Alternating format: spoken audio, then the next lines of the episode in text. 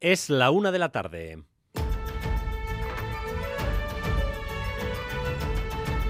Crónica de Euskadi con Dani Álvarez. A Rachaldeón, el gobierno vasco pone fecha final a las obras para la entrada del tren de alta velocidad en Bilbao. El túnel de entrada, el que liberará miles de metros de superficie, estará terminado en 2033 dentro de 10 años. Rodrigo Manero, Arrachaldeón. Sí, Arrachaldeón, el gobierno vasco acaba de dar el visto bueno al acuerdo con el central para la encomienda de gestión de esa obra. La CUA se va a hacer cargo de esos trabajos que eh, como primer eh, paso van a tener que adjudicar el proyecto constructivo. Ese proyecto se adjudicará no antes del año 2026 y por primera vez hoy el consejero de Transportes ha dado una fecha de cuándo estará lista esa infraestructura. Será, como dices, dentro no antes de 10 años, en el año 2033, porque este es un túnel muy complejo de ejecutar, 6 kilómetros de distancia que salvarán la distancia, el recorrido entre Basauri y el centro de Bilbao, la futura estación de Abando. Pero ojo, porque en ese año tampoco llegarán los trenes hasta el centro de Bilbao, porque todavía habrá que terminar la estación de Abando. Hasta entonces se usará un apeadero provisional en Basauri. Precisamente hoy les estamos contando en Radio Euskadi cómo será esa futura estación de Abando cuando el tren de alta velocidad llegue a la capital vizcaína. El tren rápido en la planta menos 2, en la menos 1 los de cercanías. El diseño permitirá luz natural prácticamente en toda la estación, según nos ha explicado el director de sistemas ferroviarios de IDOM, Iván Mirones. Exteriormente seguirá teniendo protagonismo todos los edificios patrimoniales que están en el entorno, pues Abando y su marquesina, el edificio de la Concordia y de manera que se integren dentro del ámbito. Interiormente lo que caracterizará a la estación será sobre todo la iluminación natural, a pesar de que la estación va soterrada, pues se intentará que tenga iluminación natural. Y como les decíamos ayer, hasta el viernes van a continuar los contactos a tres para ver si se puede mantener el acuerdo educativo que ahora mismo está al borde de la ruptura. De momento, esta mañana en el Parlamento el PNV y el PSE han mantenido su acuerdo, incluyendo la referencia a los modelos lingüísticos que incomodaba a EH Bildu. EH Bildu, de hecho, eleva el tono por un tema que no había planteado hasta ahora, la financiación de los concertados. Ahí no hay iglesia. Sí, en este momento la enmienda del PNV PSE que incluye los modelos lingüísticos se incluirá en el texto, en la ley, por lo que EH Bildu votará no. Eso a día de hoy, a no ser que de aquí al viernes, como decías, PNV y PSE aclaren dos cosas. Esa es la petición de Euskal Herria Bildu. Por un lado, que aclaren qué va a pasar con los modelos lingüísticos y por otro, si se va a aumentar la financiación a los centros privados sin pedir requisitos a estos centros. Este es un asunto en el que Euskal Herria Bildu no había puesto el foco hasta ahora. Por lo tanto, su voto será negativo a no ser que de aquí al viernes eh, PNV y PSE, los socios de gobierno, aclaren estos dos asuntos. Y en Madrid, toma de posesión de los nuevos ministros y ministras, Unidas Podemos no pierde oportunidad de seguir con el pataleo. Así se ha despedido Irene Montero. Querida ministra Belarra, hoy Pedro Sánchez nos echa de este gobierno. Es precisamente por haber hecho lo que dijimos que haríamos poner las instituciones al servicio del avance en derechos feministas. Por cierto, esta mañana en Boulevard, el secretario general de la UGT en Euskadi, Raúl Arza, se ha unido al grupo mayoritario que defiende que se concrete la transferencia de la gestión de la seguridad social a Euskadi. Nadie va a cambiar los requisitos de acceso a las prestaciones por jubilación, nadie va a cambiar aquí en Euskadi las cuantías y nadie va a cambiar la forma de acceder a ella. Entonces, no sé por qué interesadamente se está haciendo un hincapié en que eso va a romper la caja de la seguridad social.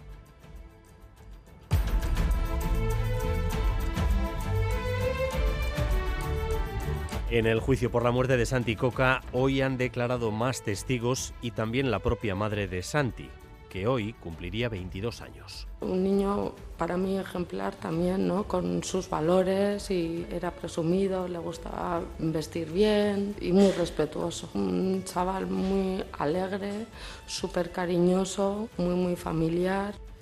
Y hoy en Guipúzcoa también se han presentado los trabajos de la primera fase de recuperación de un tesoro renacentista único. Se trata de las pinturas renacentistas restauradas en la parroquia de la Asunción de Beasain. A consecuencia de un pequeño incidente, en concreto el ataque de unos insectos en la madera, se descubrió esta obra de gran importancia artística que data de 1555. La Diputación, el Obispado y el Ayuntamiento de Beasain trabajan conjuntamente en la recuperación de este mural de carácter religioso. Maite Fernández es componente de Artes, el equipo encargado de la restauración. Nosotras hemos quitado todos los recurrimientos que tenían las pinturas por encima. Tenemos que pensar que las pintan en 1555, pero las cubren sobre 1670 es cuando construyen el retablo y creemos que en esa época ya las tapan. Entonces tenemos 400 años de diferentes capas de policromía que las han cubierto. Vamos también con lo más destacado del deporte con César Pérez Gazola. Zarracha León César. Arracha Don Dani, dos días después de la final del 4 y medio que se llevó al Tuna, hoy se ha presentado el Parejas de Pelota, un torneo que arranca ya este viernes en Azcoitia y que el año pasado se llevaron la Chapela Seitor Lordi y Zabaleta, el campeonato más largo, cuatro meses de partidos, desde noviembre hasta el último día de marzo. La final será en el Navarra Arena en Iruña. Una Ilaso, finalista de los últimos dos años eh, con Ander Imaz, va a jugar con Aranguren. No le ha gustado nada eh, la configuración de este campeonato a Lasso y Altuna, ganador hace dos ediciones con Julio Martija, repite con el zaguero Navarro. Van a comenzar tanto Lasso como Altuna su participación un poco más tarde debido a las lesiones que sufren. Sus recambios serán hasta que se recuperen y estén preparados Daniel Ezcano, el de Altuna, y Larrazabal, y Clarazabal, el de Uneilaso. Lluvia, viento y ambiente fresco hoy, chubascos generalizados durante toda la jornada y la cota de nieve que podría bajar a los 1500 metros. Descienden las temperaturas, las máximas hoy no van a alcanzar ni los 15 grados. Hay 13 ahora mismo en Bilbao y en Bayona, 14 en Donostia, 9 grados en Gasteiz y 9 también en Iruña. Y en el tráfico, ahora mismo precaución en Armiñón, sentido Burgos, en la A1, porque un coche se ha salido de la calzada y en el accidente el conductor ha resultado herido leve, así que un carril permanece cortado en ese punto a1 Armiñón, sentido Burgos. Gracias un día más por elegir Radio Euskadi y Radio Vitoria para informarse. Raúl González y José Ignacio Revuelta se encargan de la dirección técnica, María Cereceda de la coordinación. Crónica de Euskadi con Dani Álvarez. La una de la tarde y siete minutos. Estamos con ustedes en esta crónica de Euskadi hasta las dos y cuarto. Información en directo que empezamos por el tren, porque tras la encomienda de gestión confirmada la semana pasada, se pueden poner ya en marcha todos los trámites para encarar la fase final de la recomposición urbana en Bilbao para cuando el tren de alta velocidad esté en circulación. A esto que le llamamos fase final, es una fase final eh, larga, como están siendo todos los plazos del tren de alta velocidad. Hablamos de una década. El plan es que el tren, como saben, entre en Bilbao bajo tierra mediante un túnel que liberará miles y miles de metros de superficie. Un túnel que está previsto que se complete dentro de 10 años, Rodrigo Manero. Sí, como hizo el Consejo de Ministros la semana pasada, el Consejo de Gobierno Vasco acaba de dar el visto bueno oficial a la encomienda de gestión que dejará en manos de Euskadi la ejecución de ese tramo, que es clave para la llegada del TAB a la capital vizcaína. En unos días se procederá a la firma vía telemática y entonces el Gobierno Vasco se pondrá manos a la obra, como lleva ya años haciendo en Guipúzcoa. Lo primero será licitar el proyecto constructivo que se hará en el primer trimestre del año que viene. Así lo ha explicado el consejero de Transportes, que dice que es una muy buena noticia. La firma de este convenio nos habilita ahora para empezar a actuar también en el territorio de Vizcaya.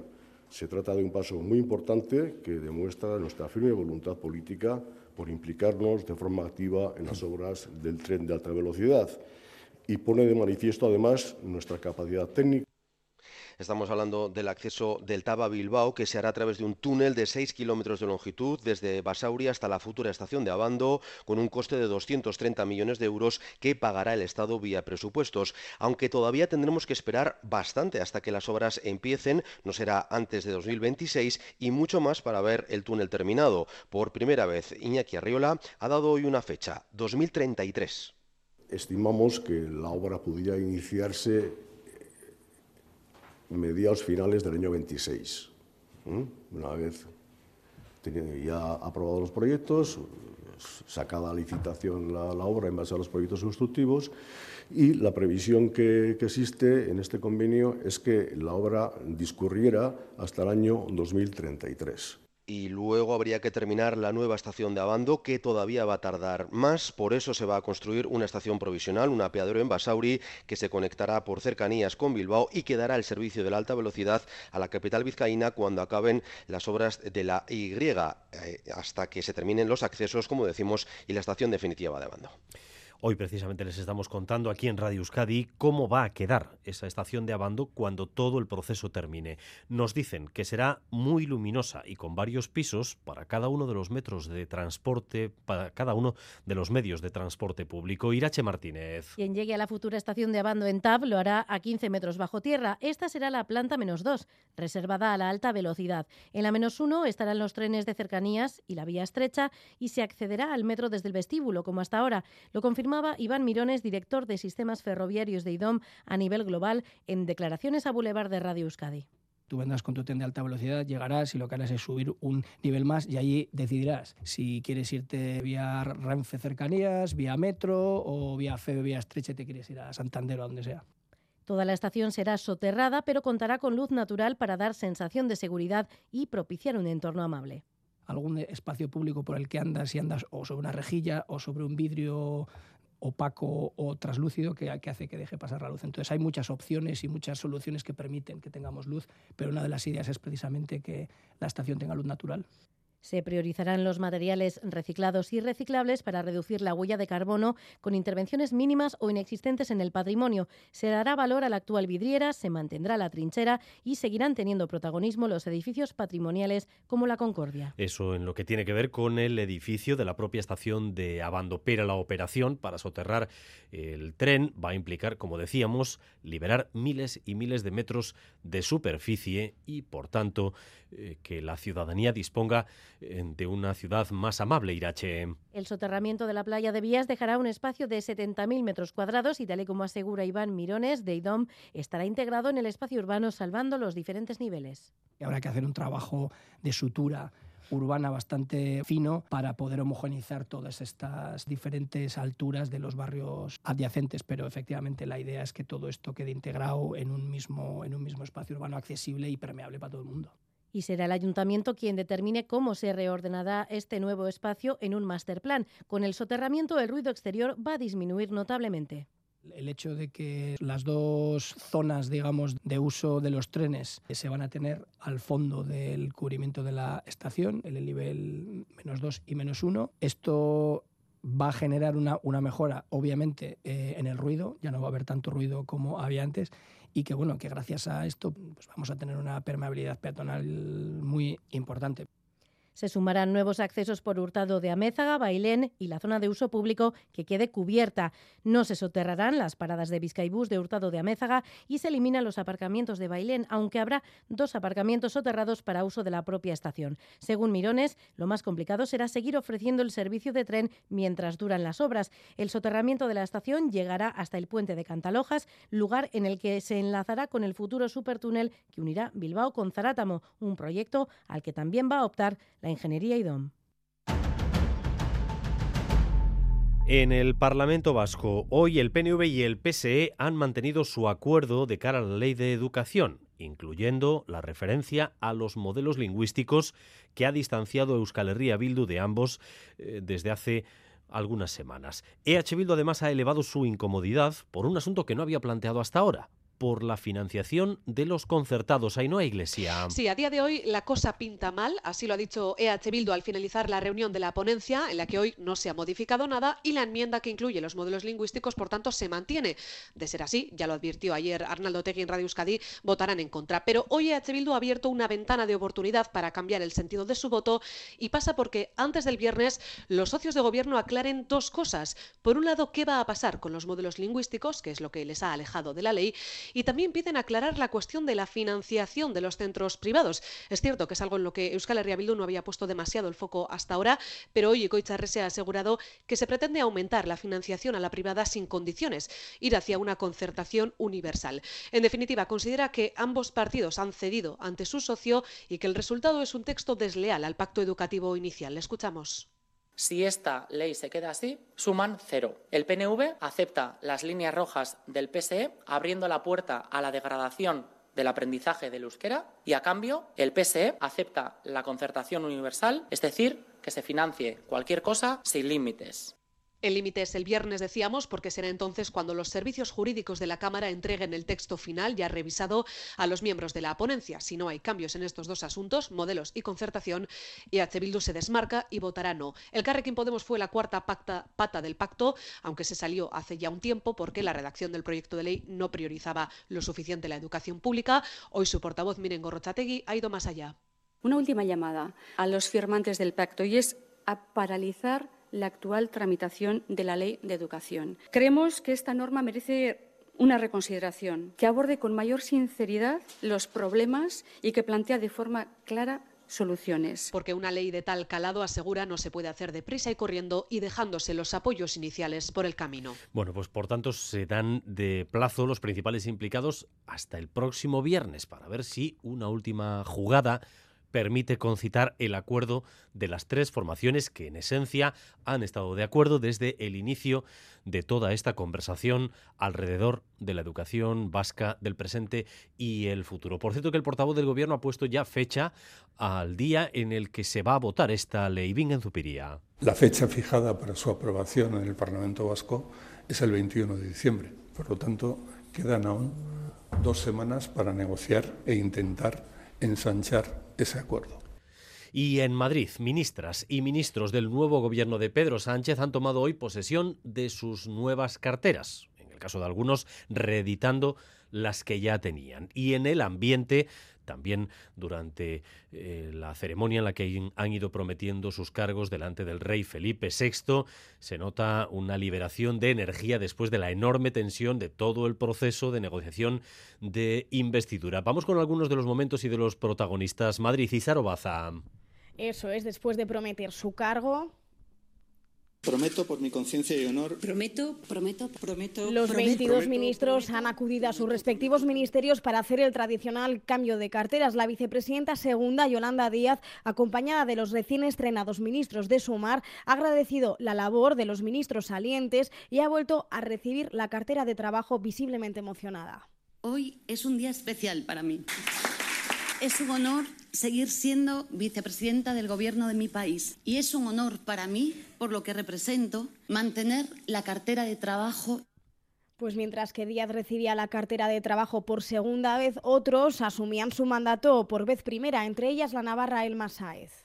No hay prosperidad si la prosperidad no es compartida. Así que, pues qué mejor ministerio que, este. Es un orgullo encargarme de esta cartera tan importante para nuestro estado del bienestar y para seguir avanzando en una sociedad inclusiva acompañada de María Chivite y precisamente parafraseando a la presidenta Navarra, Sáez ha recibido la cartera de Inclusión y Migraciones de manos de Escriba. Entre tantos, José Luis Escriba desde hoy ostentará el Ministerio de Transformación Digital, una competencia que hasta ahora era parte del Ministerio de Asuntos Económicos, es decir, correspondía al Ministerio de Nadia Calviño con una capacidad de trabajo extraordinaria ¿eh? y estoy convencida de que va a culminar todos esos proyectos que hemos puesto en marcha.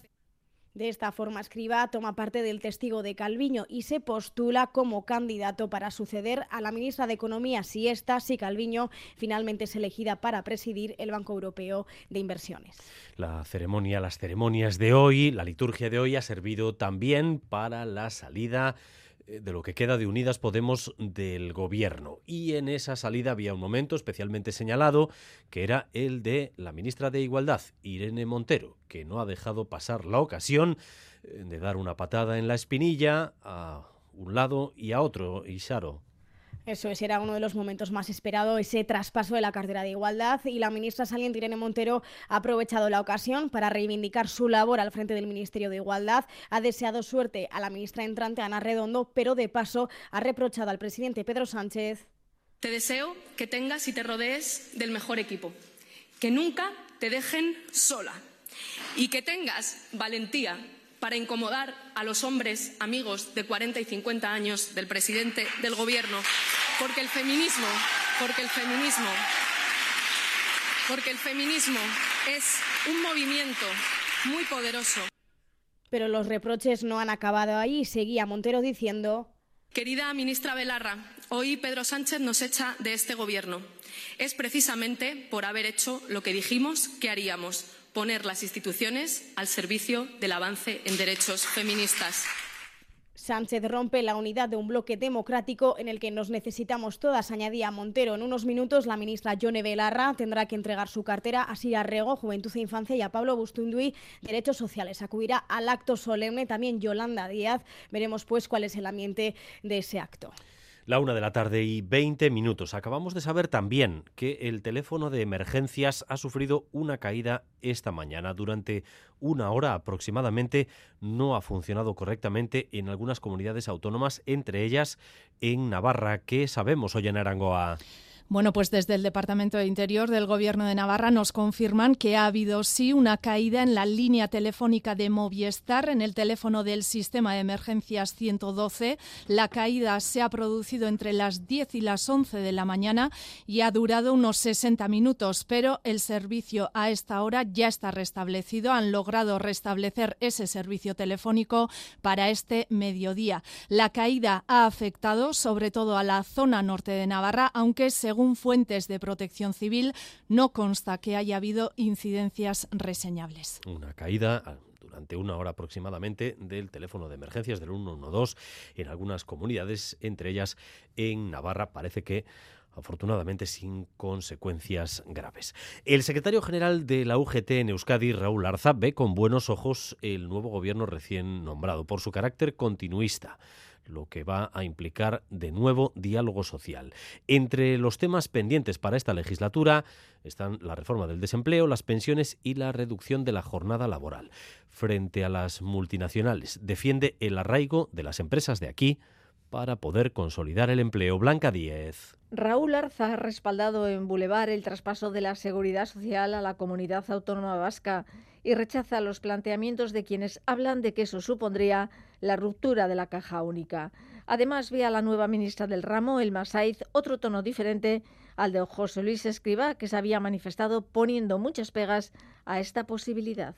Nadie va a cambiar los requisitos de acceso a las prestaciones por jubilación, nadie va a cambiar aquí en Euskadi las cuantías y nadie va a cambiar la forma de acceder a ella. Entonces, no sé por qué interesadamente se está haciendo una, un hincapié en que eso va a romper la caja de la seguridad social.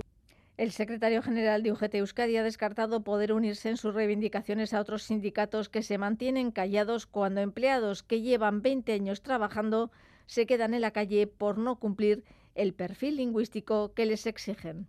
No podemos ir con aquellos sindicatos que van a mirar para otro lado cuando trabajadores y trabajadoras que llevan más de 20 años trabajando en la administración, que cuando entraron nadie les pidió ningún perfil, que se han encontrado con un perfil lingüístico 3 o 4 y van a poder perder su puesto de trabajo. Ha pedido una reflexión a los empresarios que han vendido sus negocios a multinacionales que no tienen arraigo en el territorio. Las empresas a las que se les han dado ayudas económicas no pueden desaparecer al de unos años, ya que el compromiso es mantener el empleo. Y con los tipos de interés por las nubes, el mercado hipotecario se resiente. Lo confirma el primer informe que Cuchabank ha hecho sobre el sector. Bajan el número de hipotecas y así se prevé que sigan hasta 2025. Xavier Madariaga ha estado en la presentación de esos datos. Sí, dos años con el número de hipotecas en descenso es lo que nos espera y este es un claro síntoma de enfriamiento de la economía, según los encargados del estudio.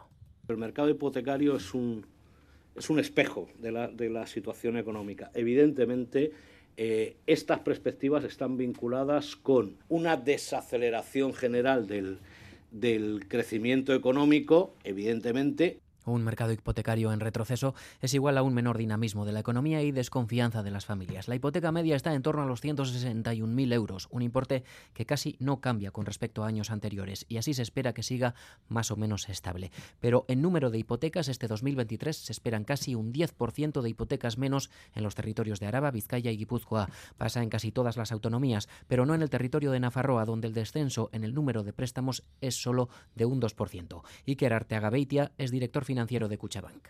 Nos tocan dos años en los que sí o sí las hipotecas eh, van a bajar. Pero eh, desde la perspectiva positiva creemos que a partir de 2025 vamos a ver una recuperación, recuperación que será desigual por territorios y Euskadi será una de las zonas en las que menos crezcan las hipotecas. Los expertos coinciden, al mercado hipotecario le toca corregirse, contenerse, tras el crecimiento exagerado de las hipotecas tras la pandemia. Y Tubacex prevé cerrar este año con unas ventas de 900 millones de euros. Tras haber cumplido gran parte de los objetivos marcados para el 2025, la compañía vasca amplía su plan estratégico hasta 2027. Eh, ahí esperan facturar entre 1.200 y 1.400 millones de euros, Miquel Saez. Sí, Tubacex ha revisado su plan estratégico vigente hasta 2025 tras haber logrado una gran parte de los principales objetivos. El plan estimaba unas ventas de 1.000 o 1.200 millones para 2025. Con una facturación estimada para este año de 900 millones, la nueva previsión es alcanzar los 1.400 en 2027.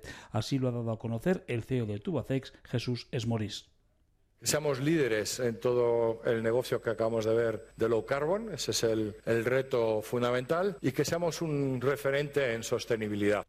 Para ello, la compañía industrial vasca apuesta por aumentar su cuota de mercado en los nuevos sectores en los que ya se ha introducido, como el aeroespacial y el nuclear, pero el reto fundamental pasa por convertir a Tubacex en líder mundial en low carbon.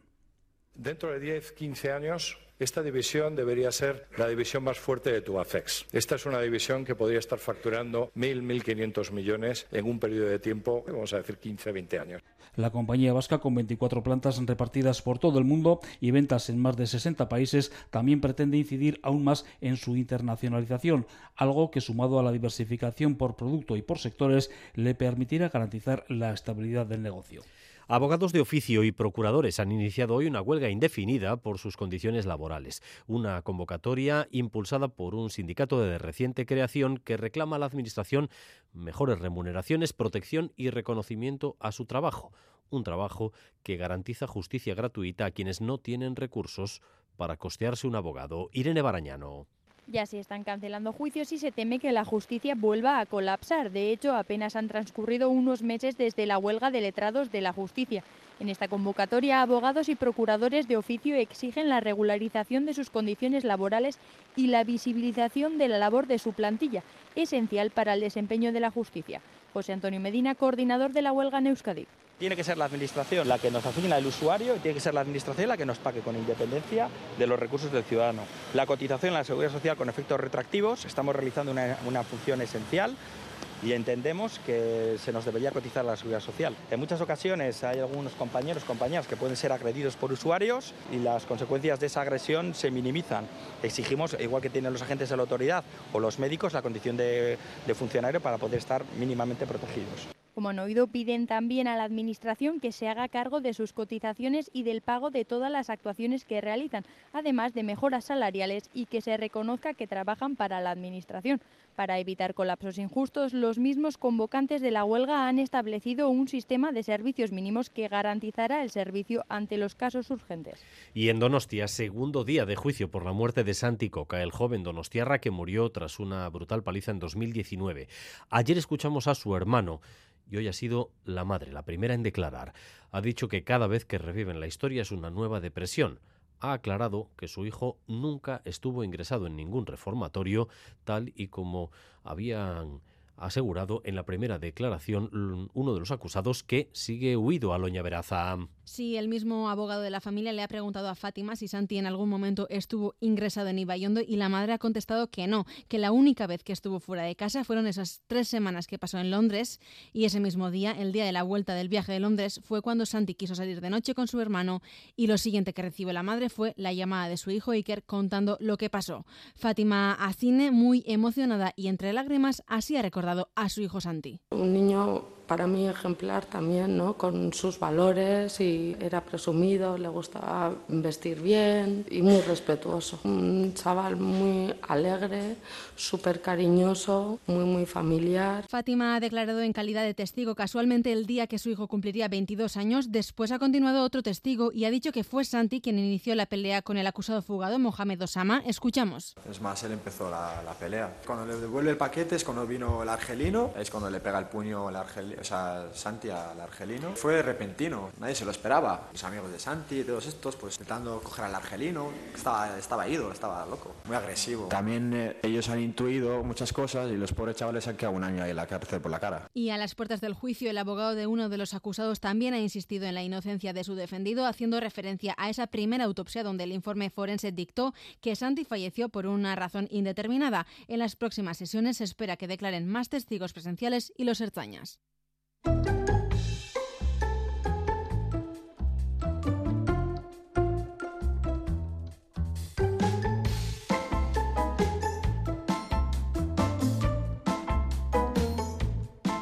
...688 840 840 el número de WhatsApp de Radio Euskadi.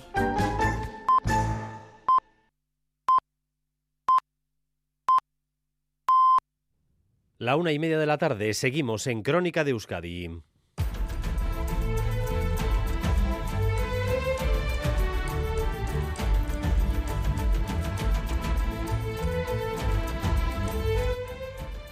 Continuamos con la información enseguida. Antes actualizamos la previsión del tiempo para las próximas horas. Euskalmet, Arrachaldeón. Arrachaldeón, durante la tarde seguiremos con tiempo desapacible, con lluvia y viento. Los chubascos serán más frecuentes e intensos en la vertiente cantábrica, pero también lloverá en la mitad sur. El viento del noroeste soplará con fuerza, sobre todo en el litoral y en el Valle del Ebro, donde se pueden dar también rachas muy fuertes. Y mañana seguiremos con lluvia, con chubascos intermitentes, especialmente en la vertiente cantábrica. Por la tarde las lluvias irán a más, pero en la vertiente cantábrica no cesarán hasta la noche. El viento seguirá soplando del norte y apenas habrá cambios en las temperaturas diurnas. Y a partir de las 2 y cuarto aquí en Radio Euskadi, la información deportiva en Quirol al día, información de la que vamos a tener ya los principales titulares a esta hora con César Pérez Cazoraz. César. Dani Arrachaldeón, pues dos días después de la final del 4 y medio que se llevó al Tuna ante Pello Echeverría este domingo, se ha presentado hoy el Parejas en Bilbao, un torneo que arranca ya este viernes en Azcoitia y que el año pasado ganaban Aitor Elordi y José Javier Zabaleta. El campeonato más largo, cuatro meses de encuentros, la final 31 de marzo en el Navarra Arena en Pamplona. Unai Lasso, finalista de los últimos dos años eh, con Imaz, va a jugar con Aranguren y Altuna, ganador hace dos ediciones con Julio Martija, repite presencia con el zaguero navarro cubriéndole las espaldas. Van a comenzar tanto Altuna como Lasso más tarde su participación en este parejas una vez que se recuperen del todo de sus lesiones. Sus recambios hasta que estén preparados serán Daniel Ezcano, el de Altuna, e Iker Larrazábal, el de Unai Lasso. Lasso, muy descontento, le vamos a escuchar con su empresa, con Baico por la forma de hacer las parejas. Que no me parecen que estén compensadas. Eh, había hablado con la empresa un poco pues, que necesitaría un poco de, de ayuda a este campeonato porque sé que no voy a salir al 100% en las primeras jornadas seguramente que salga, es improbable que salga al 100% y, y, bueno, voy a ir cogiendo nivel en el campeonato, pero bueno, veo que no me han ayudado, la verdad, y, y bueno, no veo parejas compensadas. El campeón está con, el segunda, con la segunda mejor, el segundo mejor zaguero de Aspe y luego Altuna Martija, que han sido campeones, veo, veo favoritos claros. Yo creo que no han hecho bien este formato, pero bueno.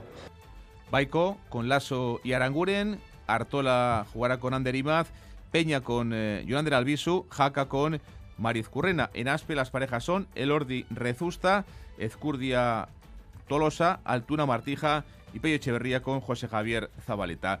Y una de las novedades es la presencia de Iñaki Artola, dos años después vuelve al campeonato de Tantero de Alegría, que viene a hacer un papel destacado en el 4 y medio, va a tener como zaguero a Imaz, su campeón, con un hilazo los últimos dos años. Artola está encantado. Para mí ya es un logro el estar aquí. Desde que empecé en profesionales, pues todos los años ha sido un, un trabajo, un, un, objetivo, pues solo el estar aquí, ¿no? Y los primeros años jugué, luego algún año que no jugué ni, ni de sustituto, luego volví a jugar, luego otros dos años que no he jugado en el último ni tampoco de sustituto y ahora pues el volver otra vez, pues lo interpreto como una señal de un trabajo bien hecho. Comienza en Azcoitia este viernes el Parejas con el partido entre Escurdia y Tolosa ante Pello Echeverría y Zabaleta. Anoche, por cierto, la cuarta jornada del Winter Series de cesta punta en Guernica, victoria en dos sets de Aritz Erquiaga y Olivar Lucea ante Arbe y Banzi, a la pareja ganadora, a Erquiaga e Ibar Lucea. Se les abre ahora de par en par la puerta de semis. Han jugado dos partidos, han ganado los dos, Erquiaga y Olivar Lucea, al que escuchamos. En el tercero, bueno, eh, según lo que haga, ¿no? Eh, la Dush Gorka contra el Johan López. pero bueno, eso tendríamos que perder por mucho, ellos tendrían que ganar por mucho, o sea, Johan y López, entonces pues de momento bien. En fútbol ya hay 20 selecciones clasificadas para la próxima Eurocopa en Alemania, las últimas en hacerlo esta pasada noche, Italia, República Checa y Eslovenia. Hoy la selección corata de Budimir, el jugador Sasuna, podría también clasificarse. Y en balonmano, este martes el Vera Vera y el Zuazo juegan en Zumaya desde las 8 la final de la Euskal Copa Femenina. En el equipo de Donostierra intenta pasar página de la cruel eliminación europea del pasado domingo en el José Angasca. En Maguada, que falló un penalti con el reloj a cero que hubiese empatado la eliminatoria, estuvo anoche aquí, en Radio Euskadi. Seguramente em, este será, sin duda, a día de hoy el, momento que, más me, me, habrá jodido porque, pues bueno, por participación directa y por también por el objetivo, ¿no? Que al final ya tenemos ligas, ya tenemos copas, ya tenemos supercopas españolas, ibéricas, pero no, no tenemos ahora, no teníamos esta fase de grupo. Todas la queríamos y pues bueno, a lo mejor sí que, que duele un poco más también por eso. Y en fútbol sala, hoy partidos de la Copa del Rey con la presencia de los dos equipos navarros de División de Honor, Osasuna Magna y Rivera Navarra, además de los guipuzcoanos de Lauburu y Barra. Comemos el viernes, salimos el viernes, quedamos el viernes, vine el viernes, cumple el viernes. Porque todo lo bueno pasa en viernes, este Black Friday podrás ganar hasta 6 millones de euros con el cuponazo de la 11. Además, entra en cuponespecial.es y podrás conseguir fantásticos packs de tecnología, moda o entretenimiento para disfrutar del Black Friday. Descubre por qué todo lo bueno pasa en viernes con el cuponazo Black Friday de la 11. Bases depositados ante notario. A todos los que jugáis a la 11, bien jugado. Juega responsablemente y solo si eres mayor de edad. Este miércoles en Boulevard, Rosa Lavín, la presidenta de la Confederación de Empresas Cooperativas de Euskadi, a las ocho y media de la mañana en Radio Euskadi y ETV2. La una de la tarde y 36 minutos. Continuamos en esta crónica de Euskadi con más noticias y más información en directo para ustedes hasta las dos y cuarto. El joven que robó la pistola particular de un Erchaña ha quedado en libertad a la espera de juicio, mientras el arma todavía no ha aparecido. El joven acudió ayer a una comisaría de la Archancha donde le comunicaron también las medidas de alejamiento que debe mantener respecto a su expareja por violencia de género. Natalia Serrano. Sí, ayer acudía a esa comisaría de la Erchancha. Esta mañana, tras pasar ante el juez, ha quedado en libertad a la espera de juicio. La Erchancha seguirá hasta entonces con la investigación por ese presunto delito de robo del arma y a la vez deberá seguir buscando la pistola que no ha aparecido. Al hombre, además, se le ha comunicado la orden de alejamiento que debe mantener con respecto a su expareja, ya que se le considera autor de violencia de género y a la expareja víctima de grado elevado. Por ello, la mujer mantiene la protección. El arma, como decíamos, sigue sin aparecer. Era particular, no la reglamentaria de un agente de la Erchancha. Fue robada en su vivienda y se encontraba en una pequeña mochila. Por ley, las personas físicas o jurídicas que poseen armas de fuego están obligadas a guardarlas en lugar seguro para evitar este tipo de situación y también otras, por lo que se ha abierto investigación interna. Y en Donostia, la Policía Municipal ha detenido a tres personas y ha identificado a otras 40 tras el desalojo de una fiesta ilegal en un edificio abandonado del barrio del Antiguo. Llevaban de fiesta desde el Viernes, Mayalen Galparsoro. La fiesta Reif había comenzado el viernes por la noche y se mantenía el domingo por la mañana. Los agentes que patrullaban por la zona notaron un movimiento inusual de gente cerca del edificio y al entrar se encontraron con algo parecido a una pista de baile con altavoces, un DJ y gente bailando. Tras el desalojo, la policía encontró diferentes tipos de sustancias ilegales. La fiesta terminó con 40 identificados y tres detenidos por portar cantidades de droga que superaban con creces las consideradas como consumo propio. Están acusados de delito contra la salud pública. Cuatro días de fiesta seguidos, desde el viernes. Hay que estar en forma. Y en la semana del 25N, el Día Internacional para la Erradicación de la Violencia contra las Mujeres, el Gobierno vasco ha aprobado una declaración institucional que muestra su compromiso con esta cuestión y pide mayor implicación a la sociedad. Este año la educación sexual de los jóvenes es el tema central por el acceso temprano a la pornografía. Nerea Melgosa, consejera de Igualdad, Justicia y Políticas Sociales. Debemos actuar toda la sociedad en conjunto, instituciones, agentes educadores, medios de comunicación, sector del entretenimiento, familias. Debemos evitar que la juventud aprenda a relacionar el sexo con actitudes violentas, de sometimiento o humillantes para las mujeres. Porque es un importante caldo de cultivo de agresiones sexuales y de relaciones sexuales en las que la empatía se sustituye por relaciones de poder. Volvemos a hablar de salud mental, porque los trastornos de conducta alimentaria van a ser una de las prioridades en la estrategia de salud mental vasca. Se van a abrir dos nuevas unidades para el tratamiento específico de este tipo de trastornos, como puede ser el de la anorexia. La consejera de salud, Gotzones Agardui, ha presentado la estrategia que Osakidecha pondrá en marcha en salud mental hasta 2028. Otra de las prioridades será cuidar de la salud mental de niños y adolescentes, Natalia Serrano. Ambas tienen que ver con los jóvenes y también los de edad infantil. Los trastornos de conducta alimentaria, por su impacto, se dice, también por emergencia, serán ámbito prioritario. Se incide mucho en la necesidad, además de atención precoz. Se va a poner en marcha, ya han comenzado las obras, dos nuevas unidades, una en Osiaraba, otra en Galdácano. Tienen fecha de puesta en marcha, también de comenzar a funcionar, como explicaba Sagardui. Estamos con la parte de las infraestructuras, iremos o iremos adelante con la de la ampliación de plantilla y la previsión es el primer semestre del 2024 el año que viene. Esta una prioridad, otra también muy relacionada, decíamos, con adolescentes, jóvenes, la estrategia de salud mental a onda en la salud infanto-juvenil. Tiene fecha también del año que viene, pero incluso un poco antes, tal vez en el primer trimestre de 2024, se va a crear un hospital de día en Guipúzcoa para adolescentes con problemas de salud mental. Y es noticia también de esta mañana. La Policía Nacional ha detenido a un matrimonio en Granada y a un hombre en Málaga relacionados presuntamente con el disparo que recibió el fundador de Vox y exdirigente del PP, Alejo Vidal Cuadras, el pasado día 9. Los tres son de nacionalidad española y, según las primeras investigaciones, ninguno de ellos sería el autor material del ataque. La Audiencia Nacional se hizo cargo de la investigación al considerarlo como un delito de terrorismo ante la posibilidad de que la responsabilidad fuera de una organización vinculada al régimen iraní. El propio Vidal Cuadras comunicó a la policía que detrás de ese titroteo podría estar el régimen de Teherán debido a sus relaciones con la oposición eh, de este país. Los tres detenidos, de momento, son de nacionalidad española. Y esta mañana hemos visto al ex narcotraficante Laureano Ubiña llegar a los juzgados de Vilagarcía de Arousa, en Pontevedra, pero no lo ha hecho como acusado esta vez, sino como demandante. Ha denunciado a las productoras de la serie Fariña por un delito contra el honor y la intimidad. Eh, Ubiña les pide una indemnización millonaria por una escena de sexo a Negoñi. Sí, y eso que a el pajarito no se le ve el pajarito, pero Laureano Ubiña pide un millón y medio de euros a las productoras de la serie Fariña por esta escena.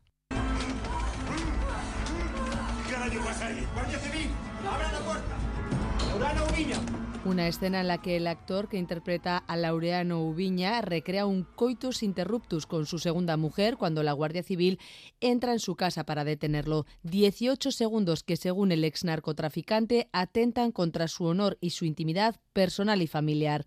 Alega Ubiña que la serie le dibuja como un monstruo, violento, machista, traficante de cocaína, vicioso o vengativo, entre otras lindezas.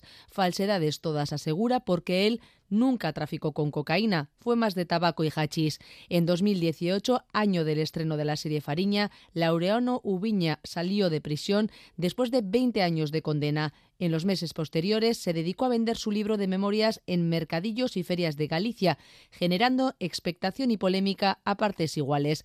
También hizo sus pinitos en el sector textil, vendiendo camisetas con frases como antes muerto que chivato. Los bancos de alimentos llaman a aumentar los donativos en su tradicional campaña de recogida de este viernes y sábado. La inflación ha afectado a las dietas donadas y ha aumentado el número de beneficiarios, así que esperan mejorar la recogida del año pasado para ir superando este bache. Xavi Segovia. Sí, la inflación también se ha dejado sentir en la solidaridad. Los bancos de alimentos celebran este viernes y sábado su tradicional campaña de recogida de alimentos, haciendo un llamamiento a incrementar la aportación, bien en género o en bonos. La situación económica ha provocado que las dietas que se donan a los solicitantes sean menores a pesar del aumento del número de demandantes. En Vizcaya, por ejemplo, los almacenes de esta entidad están casi vacíos. Luis Crobeto es el presidente del Banco de Alimentos de Vizcaya. El año pasado ha sido un récord y, sin embargo, este año eh, eh, hemos tenido que repartir menos debido a la inflación. Es decir, que yo estoy convencido, vamos a ver, no me cabe la menor duda, de que Vizcaya y Bilbao es una sociedad no generosa, sino súper generosa. Lo que más surge es el aceite, legumbres, comida infantil o pasta. También se requieren voluntarios para esta campaña, especialmente en zonas de Munguía, Bermeo y Guernica, así como en Vergara o Navarra. En Vizcaya esperan superar el millón doscientos mil kilos del año pasado. Para ello van a contar con la ayuda de 5.000 voluntarios, entre ellos varios jugadores del Atleti, en 240 puntos de recogida de 52 localidades. En Álava confían en superar las 40 toneladas, 130 en Iparralde y en Navarra esperan reducir los beneficiarios que han aumentado en un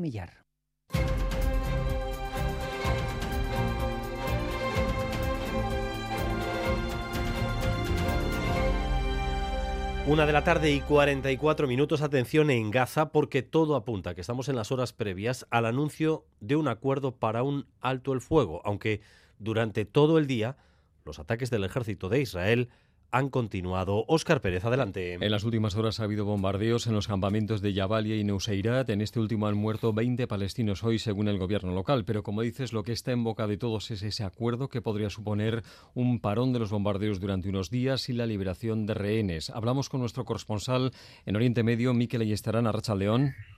Arracha León. Bueno, ¿qué sabéis en torno a esas negociaciones, Miguel? Ha habido otros momentos en este mes y medio, desde el 7 de octubre, en el que se ha hablado de que estaba cerca y no llegaba. Parece que ahora sí que hay más signos positivos, ¿no?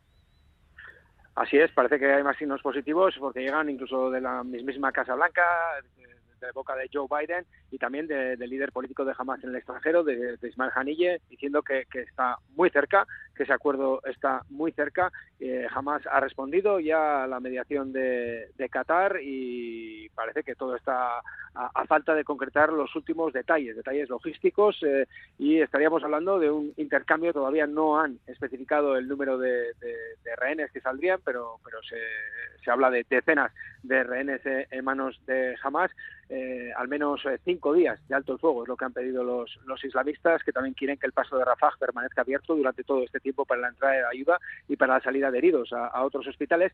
Y el, el problema eh, debe estar en, en, cómo gestionar ¿no? ese, ese intercambio, porque por parte de Hamas quieren que, sea, que se produzca al mismo tiempo la salida de los rehenes que tienen en su poder y la salida de las prisiones de, de Israel, tanto de menores como de mujeres palestinas.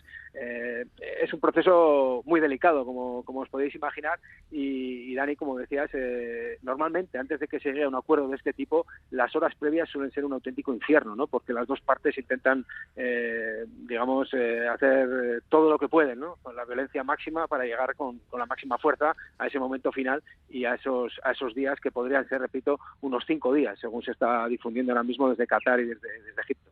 Llevamos horas pendientes de ese posible alto el fuego, como decías, como describías, con lo que llamamos habitualmente las demostraciones de fuerza previas a una negociación o a un alto el fuego. Eh, pero dadas las circunstancias y como todavía no se ha concretado nada, eh, hay que seguir mirando la situación precaria de los hospitales en Gaza.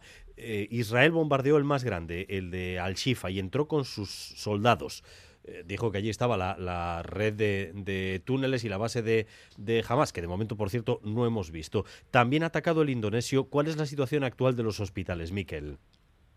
Bueno, el indonesio era el último que quedaba en, el norte de la franja, el último que quedaba operativo, el último gran hospital, diríamos, y, esta mañana se han producido ya ataques directos, ataques directos que, los estamos pudiendo ver, los está pudiendo documentar el, último periodista freelance que queda allí, que trabaja para el canal Al Jazeera en árabe, y las imágenes son, son realmente brutales, porque estamos hablando de, un centro en el cual quedan más de 700 personas entre médicos, enfermos y heridos, y los bombardeos de esta mañana, repito, son bombardeos de artillería directos al, al, hospital, sin importar que esas cámaras de de Al Jazeera pues los estén emitiendo prácticamente en, directo, ¿no? Eh, realmente no hay eh, ningún tipo de línea roja, eh, aparte del indonesio, que, se podría decir que ya está fuera, fuera de operación, hay un pequeño centro que se llama Al-Auja, que también, también está atacando Israel, está cercado, y parece desde luego que, el objetivo sería dejar todo el norte de, Gaza, desde la ciudad de Gaza al norte, sin ningún tipo de hospital, para que los civiles eh, sí o sí se vayan de allí, ¿no? que es el, gran objetivo que tiene, que tiene Israel. Incluso en estos cinco días de, tregua, también una de las condiciones que están poniendo los israelíes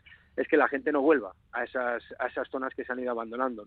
Eh, por lo tanto, eh, el acabar con los hospitales respondería a esa estrategia de, de, enviar un mensaje directo a los civiles que resisten todavía en esta, en esta zona, de decirles que si les pasa algo no van a tener auxilio posible, por lo tanto tienen que irse. Bueno, pues esa es la situación, con esa expectativa, esperanza podríamos decir incluso de que pueda alcanzarse aunque sea parcialmente, un alto el fuego. Eh, Miquel, ahí estarán informando para ustedes en directo. Un abrazo, Miquel. Agur. Y la otra guerra de la que llevamos tiempo hablando, como no, es la invasión rusa de Ucrania. Hoy en Kiev recuerdan que hace justo una década comenzó el Euromaidán, Oscar. Sí, fue aquella revolución en la que miles de personas protestaron contra la decisión del entonces primer ministro Víctor Yanukovych de no cumplir un acuerdo de colaboración con la Unión Europea. Tres meses de protestas, 100 muertos después, Yanukovych huyó a Rusia.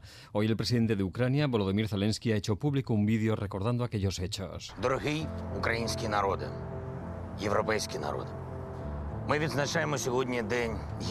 Hoy celebramos el Día de la Dignidad y la Libertad. Es una festividad en honor de las dos revoluciones, la de 2004 y la de 2014. Hace una década iniciamos una nueva etapa en nuestra lucha para que no nos arrebate nuestro futuro en Europa. Aquella fue, dice Zelensky, la primera contraofensiva en ese vídeo con imágenes de aquella revolución. Las instituciones europeas también se vuelcan hoy con Ucrania para expresarle solidaridad en este día e incluso han enviado una representación a Kiev.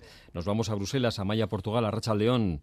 A Rachaldeón, sí, demuestran así que la guerra entre Israel y Hamas no les ha hecho olvidarse de Ucrania. De hecho, uno de los temas estrella de la cumbre de diciembre en Bruselas será a ver si hay unanimidad entre los 27 para abrir negociaciones de adhesión con Kiev. Los dirigentes de las instituciones europeas preparan el terreno y el presidente del Consejo Europeo, Charles Michel, se ha presentado por sorpresa en Kiev. No se ha desplazado la presidenta de la Comisión, Ursula von der Leyen, pero sí ha publicado un vídeo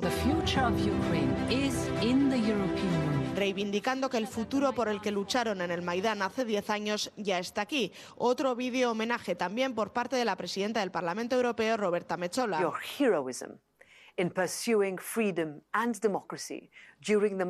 Mientras que el alto representante Josep Borrell ha tuiteado que Ucrania pertenece a la familia europea. No solo Michel, el titular alemán de defensa, Boris Pistorius, también se ha desplazado a Kiev.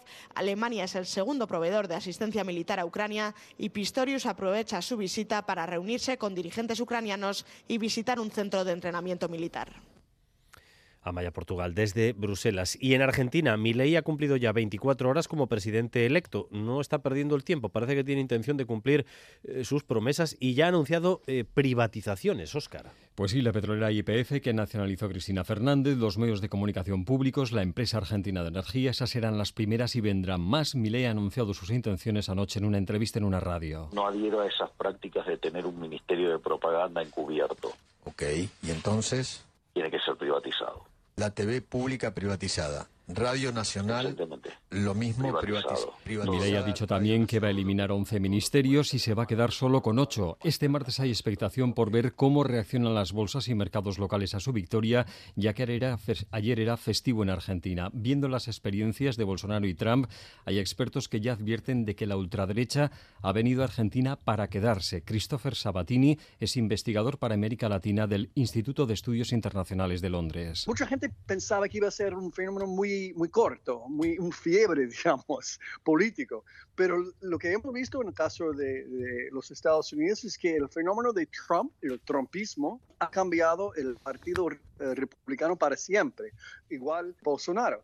Lo de Javier Milei igual, porque él representa una frustración, una antipatía muy profunda. Sabatini advierte que este tipo de fenómenos de la ultraderecha en los gobiernos no son inocuos, tienen consecuencias serias en las propias instituciones democráticas de los países en que llegan al poder. La retórica, la manera de hacer la política es algo muy vulgar. Eso significa una, eh, trae una cierta polarización de la sociedad civil, que hace muy difícil crear coaliciones, crear consensos entre los dos lados. Yo creo que el, Congreso, donde Milei no tiene una mayoría, va a salir muy golpeado, muy debilitado por su estilo político. El centro derecha tradicional argentino está ahora ante el dilema de sumarse a Milei, colaborar con él o evitarle y permitirle a la vez que ocupe su espacio.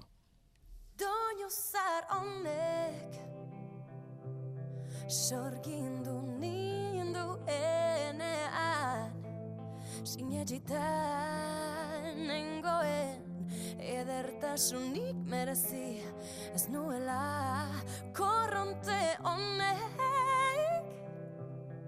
Konorte agaltzeraino eraman ninduen urjauziaren ertzera. Aireak baino gehiago Este es el proyecto en solitario de Lide Hernando, que sigue presentando nuevas canciones.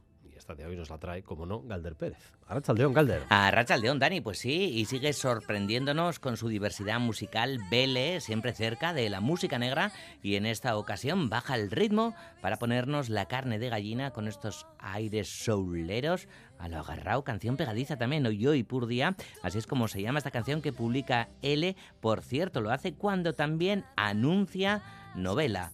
Y Zotsura es el título del libro que va a publicar con la editorial Susa.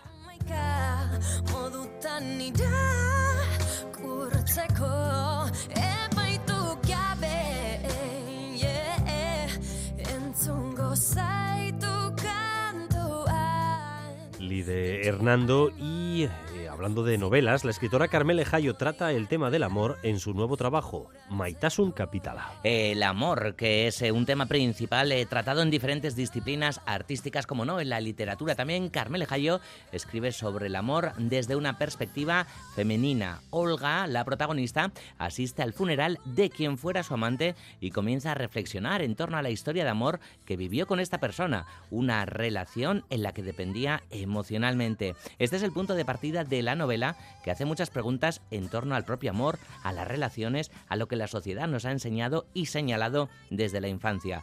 Una novela que identifica situaciones y vivencias ocultas en eso que llamamos normalidad. Carmele Jayo. Parte de la novela es eh, un intento de la protagonista de, acabar con una forma de amar ¿no? que, se nos, que se nos ha enseñado. y de empezar otra, otra, con otra forma de, de amar. ¿no? Eh, la novela se hace muchas preguntas, una de ellas es eh, qué se esconde bajo esa palabra tan, tan contundente, digamos, como es el amor. Eh, bueno, también invita un poco al lector, a la lectora a que haga una reflexión de qué se esconde bajo su amor, ¿no?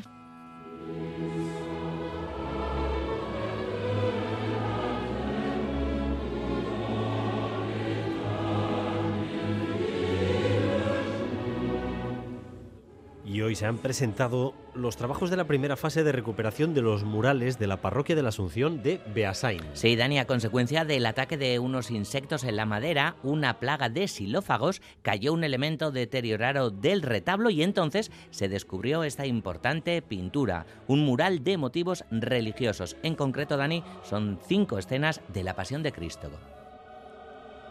Es un tesoro renacentista único en Guipúzcoa. Sí, quedan pocas obras de arte como esta, porque hubo una época, eh, unos siglos después, que quiso sacar la piedra de todos los templos que servían como soporte, claro, para estos trabajos artísticos. Este mural data de 1555, con colores típicamente renacentistas entre azules y rojos. La restauradora Maite Fernández, componente de Artés, explica esto que decimos.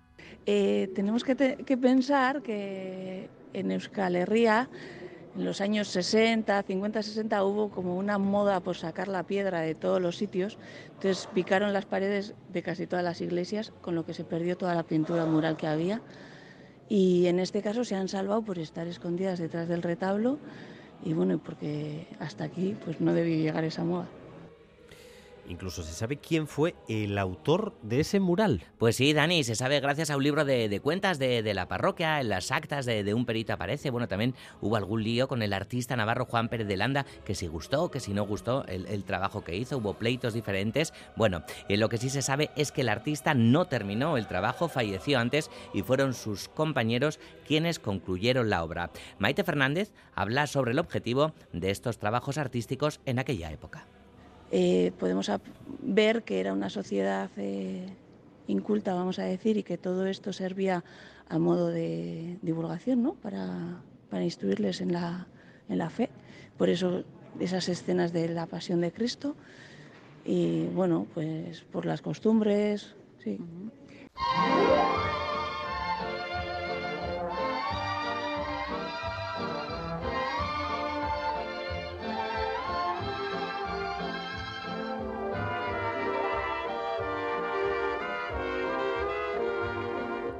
Y el Museo de Bellas Artes presenta Armonías de Senectud del cántabro Manu Arregui. Se trata del nuevo proyecto de las becas Multiverso a la creación en videoarte que desde 2018 otorgan el Bellas Artes y el BBVA. Sí, después la vamos a conocer más a fondo, esta Armonías de Senectud, que fíjate, es una parodia y un intento de desenmascarar los musicales de Hollywood de los años 30 a los años 50. Bueno, a través de la, la videoproyección, pues dice que el glamour escondía una implantación de único modelo de masculinidad y femeninidad. Después lo sabremos, lo conoceremos mucho más a fondo en cultura.eus a partir de las 3 de la tarde hoy con palíndromos como protagonistas.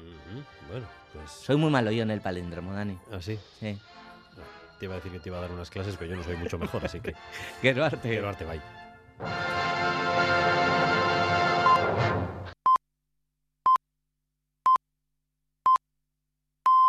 Son las 2 de la tarde.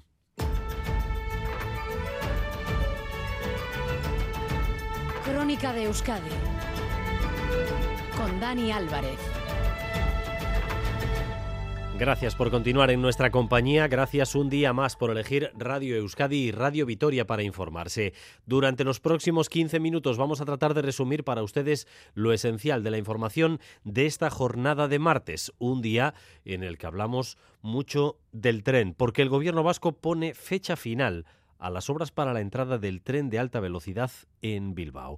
El túnel de entrada, el que va a liberar miles de metros de superficie, está previsto que se termine en el 2033. Diez años. Rodrigo Manero. Sí, como hizo el Consejo de Ministros la semana pasada, el Consejo de Gobierno vasco ha dado hoy el visto bueno oficial a la encomienda de gestión del tramo que llegará que hará que llegue el TAB al centro de Bilbao, un gran túnel de 6 kilómetros que partirá de Basauri y que llegará hasta el centro de la capital vizcaína. Una vez que estas obras están ya en manos del gobierno vasco, su plan es eh, adjudicar el proyecto constructivo en los primeros meses del año 2024 y luego empezarán a correr unos plazos que van a ser bastante largos. La obra no acabará antes del año 2033, según ha dicho hoy por primera vez el consejero de Transportes Iñaki Arriola estimamos que la obra pudiera iniciarse mediados finales del año 26. Tienen ya aprobados los proyectos, sacada a licitación la, la, obra en base a los proyectos constructivos y la previsión que, que, existe en este convenio es que la obra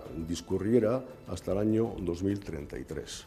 Este tramo va a costar 230 millones de euros que pagará el Estado vía presupuestos y cuando se termine tampoco es seguro que los trenes de alta velocidad lleguen hasta el centro de Bilbao. El consejero no ha querido poner fecha hoy a la finalización de la nueva estación de Abando, aunque ha dado a entender que puede ir para más largo.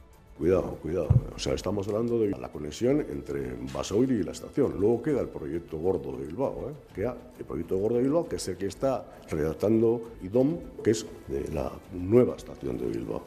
Entre tanto, se usará una estación provisional, un apeadero en Basauri, que también deberá avanzar en los próximos meses porque está pactado políticamente que ese apeadero y la estación de Abando las ejecute también el gobierno vasco, pero de momento en eso no hay novedades.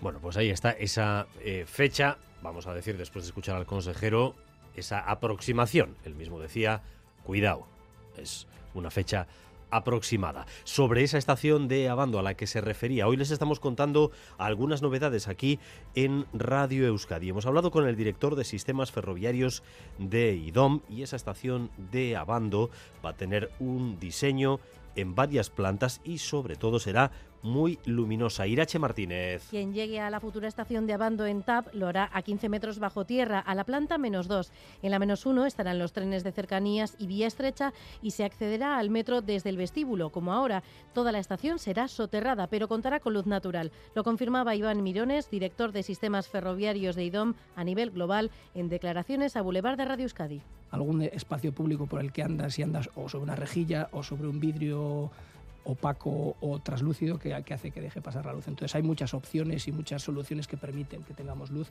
pero una de las ideas es precisamente que la estación tenga luz natural.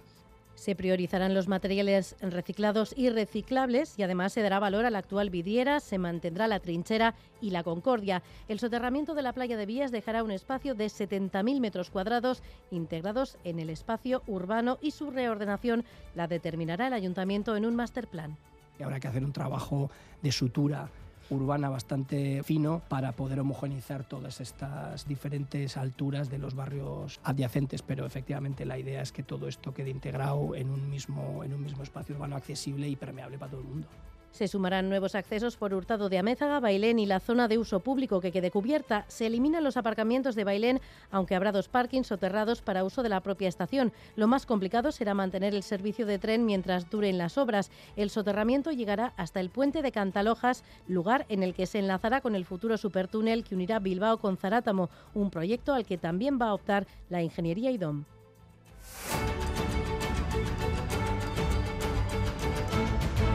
Dos de la tarde y cuatro minutos. Van a continuar los contactos a tres para ver si se mantiene el acuerdo educativo entre el PNV y el PSE y Euskal Herria Bildu, los tres que han protagonizado en su mayor parte este debate durante los dos últimos años. De momento, esta mañana en el Parlamento el PNV y el PSE han mantenido su acuerdo, incluyendo la referencia a los modelos lingüísticos que a EH Bildu le incomoda y le ha hecho salir de lo esencial del acuerdo. Pero hoy EH Bildu ha puesto sobre la mesa otro asunto con el que no está de acuerdo y que hasta ahora no había planteado, la financiación de los concertados. Ahí no hay iglesia. Sí, el margen para que EH Bildu apoye la ley es cada vez menor y la coalición Abertzale ha dado una última oportunidad a PNV y PSE y es que de aquí al viernes aclaren dos asuntos. El principal, y ya conocido, qué pasará con los modelos lingüísticos, es decir, qué supone la enmienda que los recoge en el preámbulo de la ley.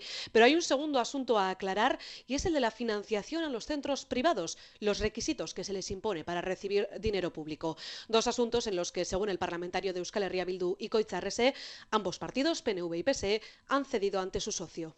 Si esta ley se queda así, suman cero. El PNV acepta las líneas rojas del PSE, abriendo la puerta a la degradación del aprendizaje del euskera y, a cambio, el PSE acepta la concertación universal, es decir, que se financie cualquier cosa sin límites.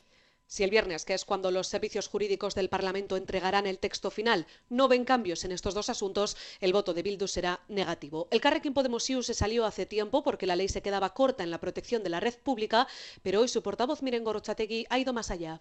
Una última llamada a los firmantes del pacto y es a paralizar la actual tramitación de la ley de educación. Creemos que esta norma merece una reconsideración que aborde con mayor sinceridad los problemas y que plantea de forma clara soluciones. Cree que una ley de tal calado no se puede hacer deprisa y corriendo y dejándose los apoyos iniciales por el camino. Los nuevos ministros y ministras del gobierno de Pedro Sánchez han tomado hoy posesión de sus carteras. Algunos y algunas repiten en el mismo puesto en el que estaban, otros han cambiado y algunas abandonan. Vamos en primer lugar eh, con los mensajes eh, que han sido en general de satisfacción, incluso algunos gestos distendidos también durante eh, la ceremonia en la zarzuela con el propio rey Felipe VI. y Sarobaza se nota que han podido liberar ya la tensión después de la larga negociación de la investidura.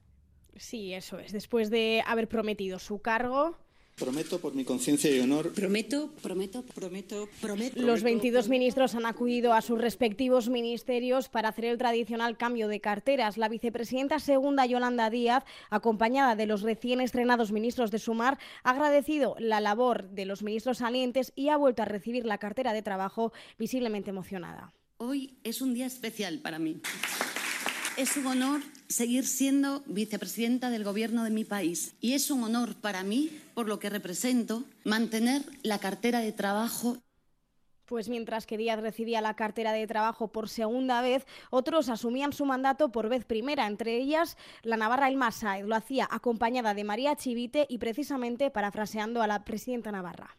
No hay prosperidad si la prosperidad no es compartida. Así que, pues qué mejor ministerio que, este. Es un orgullo encargarme de esta cartera tan importante para nuestro estado del bienestar y para seguir avanzando en una sociedad inclusiva Sáez ha recibido la cartera de Inclusión y Migraciones de manos de Escriba. Entre tanto, José Luis Escriba desde hoy ostentará el Ministerio de Transformación Digital, una competencia que hasta ahora era parte del Ministerio de Asuntos Económicos, es decir, correspondía al Ministerio de Nadia Calviño. Con una capacidad de trabajo extraordinaria. Y estoy convencida de que va a culminar todos esos proyectos que hemos puesto en marcha. De esta forma, Escriba toma parte del testigo de Calviño y se postula como candidato para suceder a la ministra de Economía si esta, si Calviño, finalmente es elegida para presidir el Banco Europeo de Inversiones. El protagonismo queda, por tanto, eh, para las personas encargadas de liderar esos ministerios durante los próximos años. Pero hoy también había cuota de protagonismo para las dos ministras de Unidas Podemos que salen del gobierno y han salido eh, dándole un puntapié en el tobillo al presidente del gobierno, Izaro. Sí, uno de los momentos más esperados era el traspaso de la cartera de igualdad. La ministra Saliente Irene Montero ha aprovechado la ocasión para reivindicar su labor al frente del ministerio. Ha deseado suerte a la ministra entrante, Ana Redondo, pero de paso ha reprochado al presidente Pedro Sánchez que nunca te dejen sola y que tengas valentía para incomodar a los hombres amigos de 40 y 50 años del presidente del Gobierno. Querida ministra Belarra, hoy Pedro Sánchez nos echa de este Gobierno. Es precisamente por haber hecho lo que dijimos que haríamos, poner las instituciones al servicio del avance en derechos feministas. Montero hacía alusión a Belarra, pues la ministra saliente de Derechos Sociales en el cambio de cartera en su ministerio hace unos minutos continuaba con la cadena de reproches. Y por eso mismo nos echan, pero no nos vamos. Seguimos con la voluntad firme y la esperanza intacta, con la mirada ya puesta en volver, porque se ha podido, se puede y os aseguro que se va a poder pues ha acudido al acto de traspaso de carteras del Ministerio de Derechos Sociales también Yolanda Díaz. La tensión se notaba en el ambiente, el saludo entre Belarra y Díaz de hecho ha sido bastante frío, aún así la ministra saliente ha sido arropada por multitud de aplausos en su intervención. Dos de la tarde y diez minutos. El teléfono de emergencias ha sufrido una caída esta mañana en Navarra y en otras comunidades autónomas. Eh, ¿Qué sabemos hoy en Arangoa? Bueno, pues la caída se ha detectado a las 10 menos cuarto de la mañana, según confirman a Radio Euskadi fuentes del Gobierno de Navarra, si bien no les consta que se haya perdido ninguna llamada entrante. Sí han fallado las llamadas salientes de la sala de emergencias del 112, por lo que han tenido que utilizar sistemas de comunicación alternativos, radio, líneas internas o teléfonos móviles particulares para poder comunicarse con bomberos, policía foral o policía municipal de Pamplona. Según nos explican, en una hora aproximadamente se ha restablecido la comunicación con líneas móviles, en unas dos horas con líneas fijas. En todo caso, para las 12 menos 5 del mediodía, el funcionamiento de las líneas de teléfono del 112 ha vuelto a la normalidad. Al parecer, la caída en el servicio se ha producido debido a una avería masiva en la línea telefónica de Movistar que ha afectado al teléfono del sistema de emergencias 112 en varias comunidades, entre ellas, como decimos, Navarra, que no ha originado incidencias reseñables. El joven que robó la pistola particular de un Erchaña ha quedado en libertad a la espera de juicio. Sin embargo, el arma todavía no ha aparecido. El joven acudió ayer a una comisaría de la Archancha donde le comunicaron también las medidas de alejamiento que debe mantener respecto a su expareja por violencia de género, Natalia Serrano. Ayer acudí a esa comisaría de la Archancha. Esta mañana, tras pasar ante el juez, ha quedado en libertad a la espera de juicio. La Archancha seguirá hasta ese momento con la investigación instrucción de este presunto delito de robo de arma y también buscando la pistola que no ha aparecido. Al hombre, además, se le han comunicado la orden de alejamiento que debe mantener con respecto a su expareja. Se le considera autor de violencia de género y a la expareja una víctima de grado elevado. El arma sigue sin aparecer, como decimos, era particular, no la reglamentaria de la gente de la Erchencha. Fue robada en su vivienda y se encontraba en una pequeña mochila. Por ley, las personas físicas o jurídicas que posean armas de fuego están obligadas a guardarlas, se dice, en lugar seguro para evitar este tipo de situaciones, por lo que se ha abierto investigación interna. Con los tipos de interés por las nubes, el mercado hipotecario se resiente. Lo confirma el primer informe de Cuchabank sobre este sector. Bajan el número de hipotecas y se prevé que siga así la tendencia hasta 2025.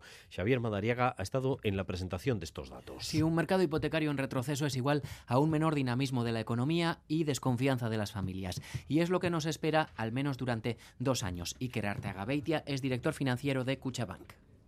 Nos tocan dos años en los que sí o sí las hipotecas eh, van a bajar pero eh, desde la perspectiva positiva creemos que a partir de 2025 vamos a ver una recuperación, recuperación que será desigual por territorios y Euskadi será una de las zonas en las que menos crezcan las hipotecas. La hipoteca media está en torno a los 161.000 euros, un importe que se mantiene más o menos estable. Lo que desciende casi un 10% es el número de hipotecas. Eso en los territorios de Araba, Vizcaya y Guipúzcoa pasa en casi todas las autonomías, pero no en el territorio de Nafarroa, donde el descenso en el número de préstamos es solo de un 2%. Los expertos coinciden al mercado le toca corregirse, contenerse tras el crecimiento exagerado de las hipotecas post-pandemia.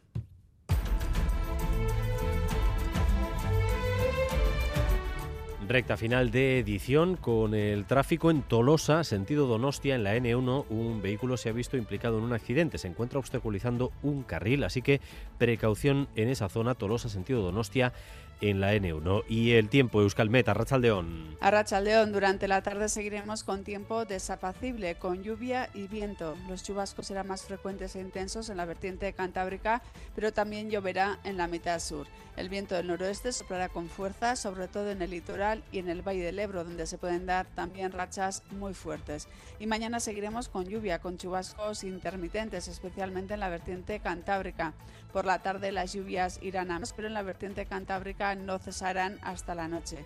El viento seguirá soplando del norte y apenas habrá cambios en las temperaturas diurnas. Hasta aquí esta crónica de Euskadi, hora y cuarto de información en directo para ustedes. Información que regresa, ya lo saben, cada hora en punto y también a partir de las 7 en Gambara con Arancha García y Miriam Duque. Raúl González y José Ignacio Revuelta han estado en la dirección técnica, María Cereceda en la coordinación. Y si ustedes lo desean, nos reencontramos esta noche a eso de las 10 y 20 en ETV2 en la noche de Esteriquez, Zain Casco. Crónica de Euskadi con Dani Álvarez.